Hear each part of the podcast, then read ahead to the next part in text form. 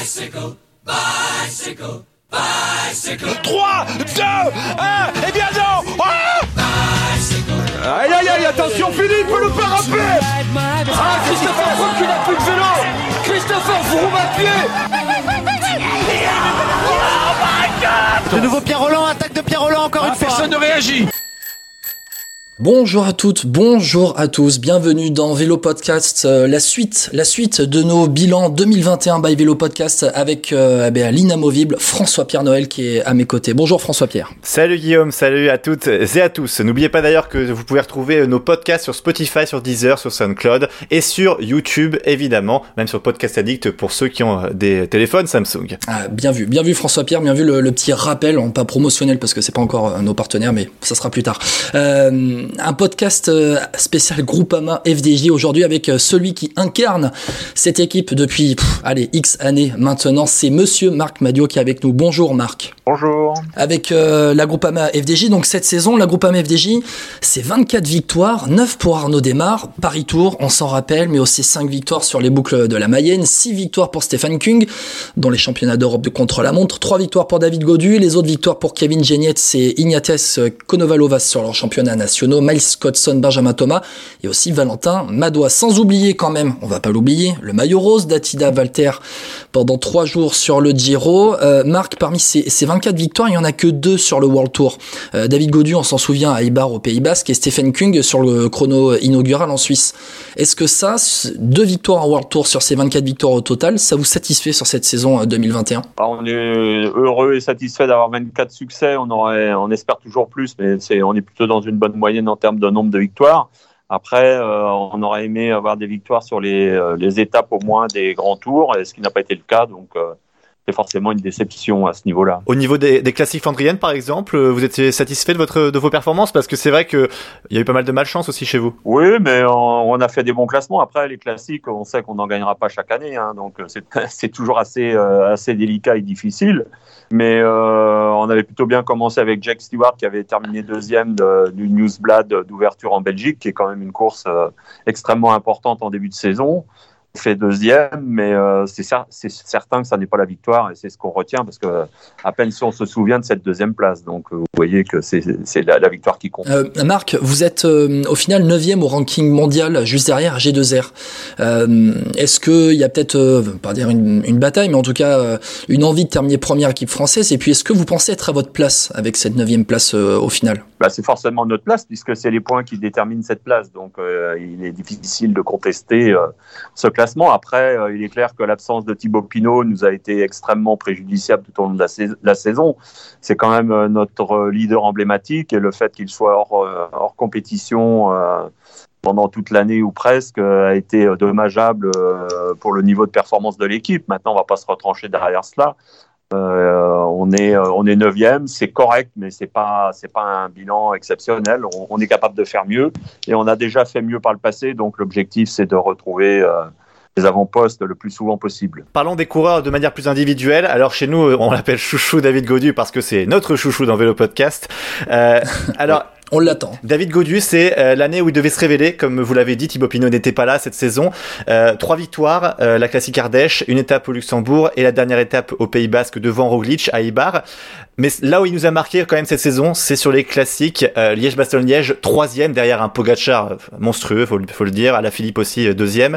Euh, il est très bon aussi sur le Lombardie, septième place. La Flèche Wallonne, Dauphiné, onzième au Tour de France. Euh, Est-ce que vous êtes satisfait de David Godu cette saison? Ah, David Godu a montré qu'il était constant euh, et, et, fiable et performant sur la durée. Donc c'est quelque chose d'extrêmement intéressant et important pour la suite de sa carrière. Après, euh, trois victoires, c'est bien. Euh, on ne désespère pas que dans un avenir très proche, il augmente encore euh, son score de victoire tout en conservant cette capacité, cette fiabilité à s'installer régulièrement dans les classements des plus grandes épreuves. On a l'impression que David, finalement, là, il est rentré dans le top 15 mondial pour la première fois de sa, carrière cette saison. Est-ce que c'est lui qui est devenu le, le, leader de la Groupama FDJ Vous avez parlé de Thibaut Pinot, qui est l'étendard aussi de cette équipe, mais est-ce qu'on n'a pas eu finalement dans cette saison 2021 une certaine euh, passation Passation, c'est un, peu rapide et un peu restrictif pour, euh, pour Thibaut. Il était euh, sur la touche pour des raisons euh, de blessure, donc euh, je ne désespère pas d'avoir les deux à leur meilleur niveau l'année prochaine, ainsi qu'Arnaud Desmar, ce qui nous permettrait d'être extrêmement efficace le plus souvent possible sur les plus grandes courses. Donc l'idée, c'est cela, c'est d'avoir un maximum de coureurs sans oublier Stéphane Koug, un, maximum de coureurs présents aux avant-postes, un Valentin Madouas, un Storer qui arrive dans l'équipe et d'autres encore. Hein. Chaque coureur aura forcément à un moment ou à un autre la possibilité de s'exprimer, d'aller chercher un, résultat de haut niveau. On a des coureurs en devenir, on a des coureurs comme Genietz par exemple qui sont encore très jeunes et qui peuvent euh, qui peuvent percer au plus haut niveau. Et euh, l'idée c'est vraiment ça, c'est qu'on ait euh, un maximum de coureurs aux avant-postes euh, sur les plus grandes courses de la saison. Et si on est présent souvent aux avant-postes, on aura plus de, de pourcentage de chances d'aller chercher des gros résultats. Par rapport à Thibaut Pinot euh, et David Godu, est-ce que le but c'est de les associer l'année prochaine? Ils ont déjà été associés par le passé, ils seront forcément associés euh, dans un avenir proche et inévitablement. ils seront sur le même style de, de course et, de capacité, donc euh, et ils seront forcément ensemble euh, à différents moments de la saison. D'où le recrutement, j'imagine, de Michael Storer aussi, qui est, qui est arrivé, euh, qui arrive l'année prochaine. c'est pour les accompagner, en fait, c'est pour vraiment mener une équipe vers le Tour de France. Bah, sur le Tour de France, mais pas que le Tour de France. le Tour de France, c'est trois semaines dans l'année. Hein. N'oublions pas qu'il y, y, a un calendrier à assumer et à assurer avant et après le Tour de France. Donc l'idée, c'est d'avoir des coureurs compétitifs toute l'année sur tous les terrains. Mais bien évidemment, le Tour de France, c'est la clé de voûte, c'est euh, le moment euh, déterminant de la saison, parce qu'on a coutume de dire que si on est bon avant ou après, et après le Tour de France, si on n'est pas bon au Tour, on a raté sa saison. C'est euh, la situation médiatique de notre sport qui veut cela, qui fait cela. Il faut s'adapter à la situation et essayer d'être performant sur le tour. Alors, une question un peu crue comme ça, mais David Godu, pour vous, c'est plus un vainqueur de Tour de France ou d'une classique comme Liège-Bastogne-Liège bah, Écoutez, euh, pourquoi pas les deux hein. On est à l'heure euh, des, des, ambitions, donc euh, moi je ne désespère pas de voir un, un David Godu aux avant-postes et sur les classiques et sur le Tour de France. Mais il a quand même une lacune sur le contre-la-montre toujours, même si ça se réduit de plus en plus, mais il reste cette lacune-là qui, est gênante pour le Tour de France et même un grand tour en général. Bah, écoutez, on verra. Euh, l'avenir nous dira si euh, il a vraiment progressé, mais je ne désespère pas qu'il il intègre euh, les favoris des grands tours dans un avenir proche. Euh, on, a aussi, euh, nous, notre avis dans, dans, Vélo Podcast concernant euh, David Goduc, il faut aussi passer, avant d'être leader pour gagner le, pour jouer la victoire sur le Tour de France, il faut d'abord passer par une année où on fait l'enchaînement Giro-Vuelta, Giro-Vuelta, dans la position de quelqu'un qui veut gagner ces, deux grands tours. Est-ce que c'est aussi votre avis? Est-ce qu'on peut se passer d'un David Goduc qui joue la victoire sur le Tour de France pour, on sait, hein, les Tours de France, c'est l'étendard aussi pour, pour votre équipe. Est-ce on peut imaginer David Godu, Giro Volta en 2022 pour jouer la victoire? Ça m'étonnerait fort. On est une équipe française. Le Tour de France, c'est la clé de voûte d'une saison euh, pour tout le monde et notamment pour les équipes françaises. Donc euh, le Tour sera forcément au, calendrier de, des meilleurs coureurs de l'équipe. Un autre coureur qui a fait forte impression cette saison, c'est euh, le Suisse Stéphane Kung. Alors à 27 ans, on a l'impression qu'il arrive dans les meilleures années de sa carrière quand même. Alors sur le Tour de France, il avait il a été battu sur le chrono. On se voit tous sa tête un peu dépitée quand il, il voit qu'il a perdu par rapport à Pogacar. Sur quoi vous l'attendez l'année prochaine? Euh, est-ce que Stéphane Kung peut essayer de, on, va dire, élargir son registre sur notamment les Flandriennes Parce qu'on l'a vu, qui était présent cette saison aussi, mais qui lui manquait quelque chose au sprint, ou enfin en tout cas sur le, dernier tiers de la course. Bah écoutez, je lui souhaite d'être présent dans le final des classiques, un Tour des Flandres ou un Paris-Roubaix, ou et surtout et également d'être comme il a été en 2021, très constant sur les chronos, sur les grands événements. Et puis j'espère qu'il aura un peu plus de réussite qu'il n'en a eu notamment sur le Tour de France l'année 2021 où il termine deuxième, deuxième derrière Pogacar qui fait son chrono de l'année. J'aurais préféré que Pogacar réussisse son chrono de l'année sur un autre moment. Euh, ça nous aurait permis de gagner euh, l'étape euh, contre la monte à Laval, ce qui aurait été qui aurait été une belle satisfaction pour l'équipe, mais c'est la course. Donc non, je, je, souhaite à Stéphane d'être euh, comme il a été en 2021, performant, fiable et présent euh, sur les grands événements. Et après, bah, le destin fera le reste. Euh, j'espère qu'à un moment ou un autre, il lui sera favorable sur, sur un grand tour et notamment sur le Tour de France. Il apporte de la sérénité sur, dans une équipe, dans, un grand tour notamment, pas Stéphane Kung bah, Stéphane Kung, c'est un coureur extrêmement méticuleux, impliqué, sérieux et euh, qui est présent à tous les moments de course. Donc, euh, il est forcément un, élément de stabilisation au sein d'une équipe. Euh, Stéphane Kung, deux ans encore chez vous.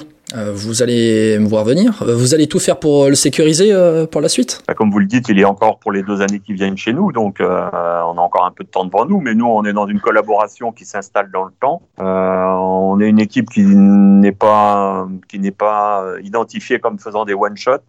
Donc euh, l'idée, c'est de s'inscrire dans la durée avec euh, nos coureurs. Arnaud Desmar aussi, parlons de lui cette saison. Euh, Arnaud Desmar qui, euh, alors, de notre côté, euh, était une déception. En fait, c'est bizarre Arnaud Desmar parce qu'il finit sur un Paris Tour exceptionnel où il gagne, il s'impose vraiment en patron, euh, comme un, un classique man presque. Euh, mais on est toujours déçu. J'ai l'impression moi que j'attends sur Paris Roubaix des courses comme celle-ci. Évidemment, c'est la loterie, mais euh, il y a cette frustration même sur le Tour et la Vuelta où il a seulement trois top 10. Cette saison, qu'est-ce qui s'est passé, euh, Marc, par rapport à Arnaud Desmar? Bah, Arnaud n'était pas euh, n'était pas là où il voulait être et comme il voulait être, euh, notamment sur le Tour de France et sur le Tour d'Espagne. Mais vous savez, euh, on a tendance à être extrêmement exigeant avec lui. On, fait souvent des comparaisons avec les autres sprinteurs et notamment les sprinteurs français. Euh, je pense que tous les sprinteurs français n'importe lequel d'entre eux souhaiterait être euh, avec le palmarès qu'il a eu, ne serait-ce qu'en 2021. Donc, euh, vous voyez, il faut tout relativiser. Euh, on n'était pas dans un grand cru Arnaud Desmar, il le dit lui-même, mais il a quand même remporté neuf victoires, dont Paris Tour. Ça n'est pas négligeable. Même quand il est à un niveau inférieur, il gagne quand même de manière régulière. Neuf succès chez les pros cette année. Il y a peu de coureurs qui ont ce score-là. Alors, euh, je pense qu'on va retrouver le, le- vrai et grand démarre euh, en, en 2022 et il sera dans, dans les sphères statistiques qu'il avait précédemment. Après, Marc, euh, sa fin de saison 2020, avec notamment cette perf sur le Giro avec quatre victoires d'étape, euh, c'est dans les sprints massifs des grands tours qu'on l'attendait quand même cette saison. C'est là où on voulait le voir, où on voulait le voir euh, gagner une, voire plusieurs étapes sur le Tour de France et, sur- la Vuelta. C'est pour ça que nous, on estime que, que c'est une déception par rapport au delta entre les, les, espoirs après l'année 2020 et les résultats finalement à la fin d'année 2021. Oui, mais encore une fois, il faut, remettre tout cela en perspective. Nous aussi, lui également, on attendait des meilleurs résultats sur les grands tours en 2021. Il a quand même gagné des courses euh, tout au long de l'année, donc euh, il, faut, il, faut, il faut relativiser tout cela.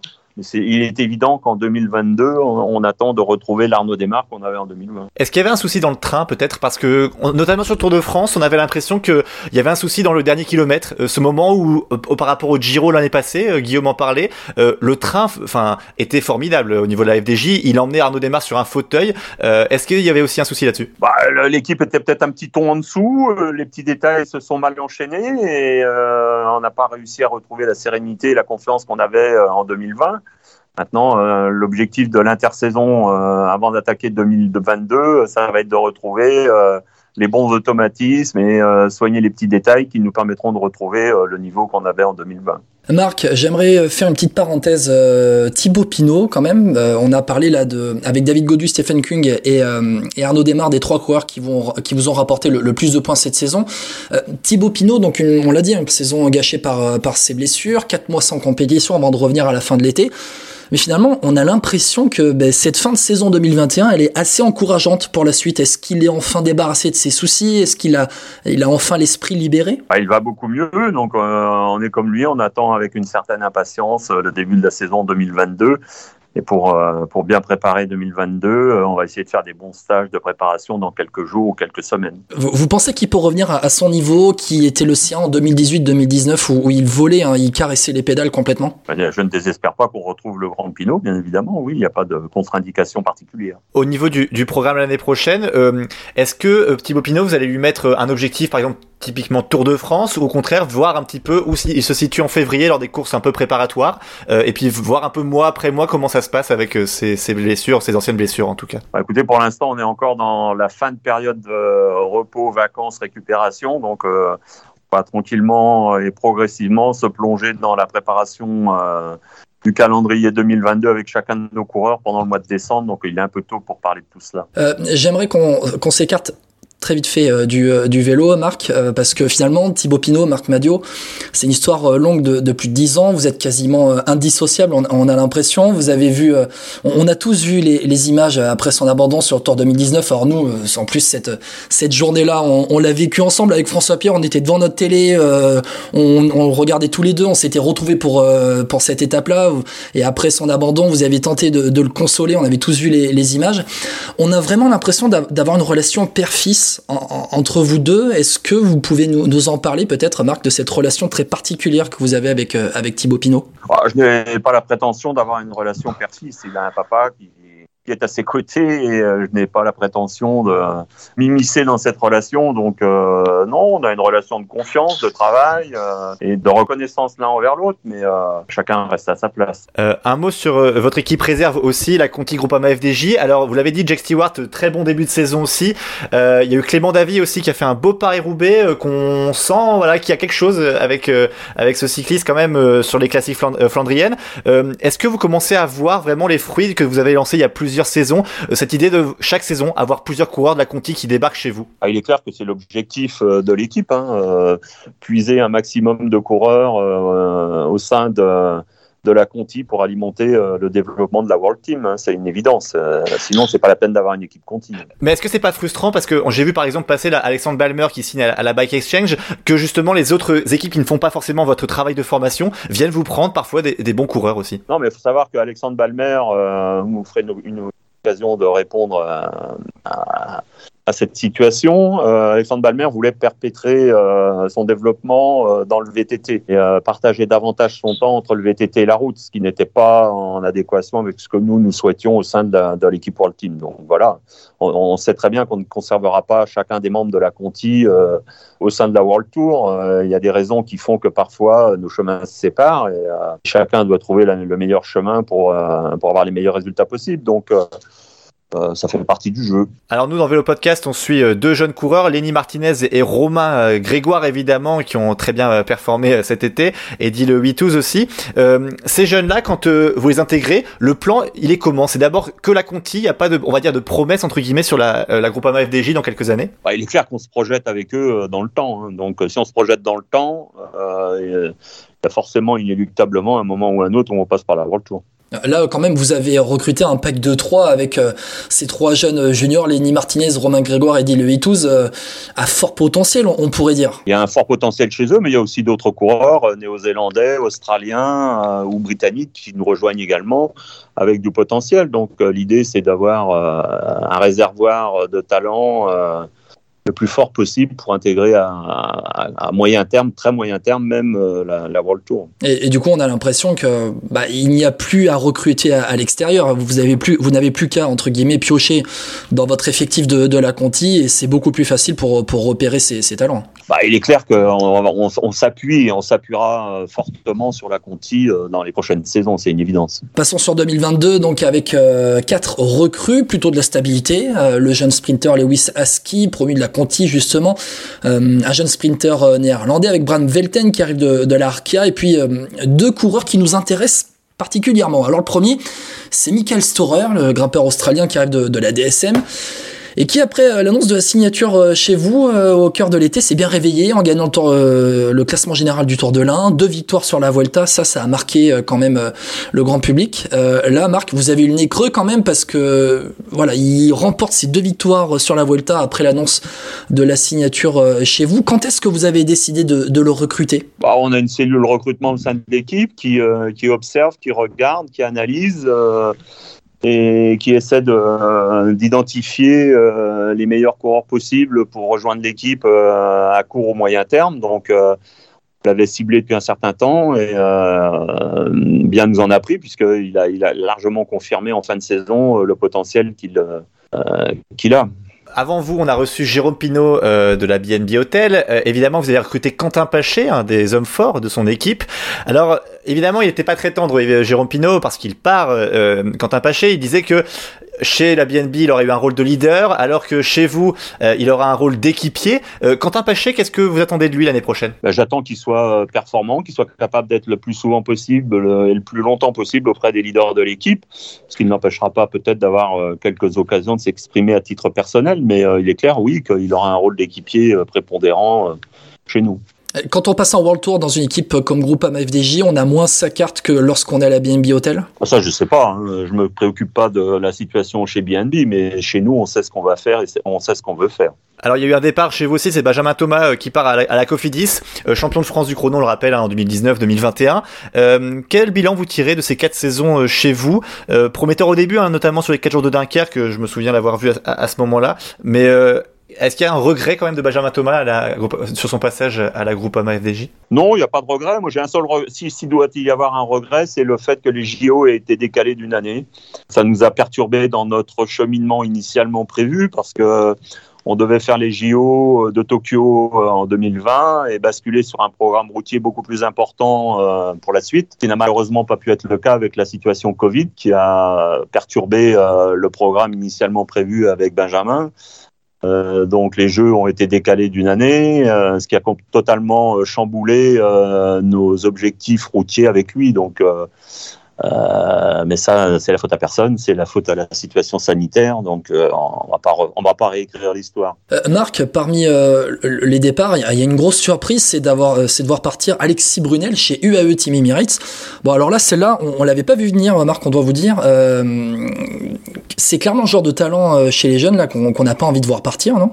Bah, ça, c'est votre point de vue. Après, dans une équipe, on essaie de euh, d'avoir la meilleure composition possible pour permettre à l'équipe de progresser, de se développer. Après, euh, Alexis a des qualités, mais il a aussi quelques petits défauts euh, comme coureur. Donc, c'était pas forcément, il n'était pas forcément là où on l'attendait le plus. Quels sont ses petits défauts Voilà pour énumérer les défauts de tel ou tel de mes coureurs. il a des belles qualités. Mais euh, nous, nous, on, attendait peut-être davantage de, de, constance dans son niveau de performance. C'est vrai qu'il avait été, il avait fait fort sur son début de carrière à la Groupama FDJ. Euh, J'avais vu justement que vous, enfin, vous parliez de ça par rapport à son départ. Vous aviez déjà communiqué là-dessus. Euh, le voir partir chez UAE quand même, euh, c'est une surprise pour vous ou pas? Ah Non, je ne vais pas commenter euh, le devenir de mes coureurs euh, suivant l'endroit où ils vont trouver refuge.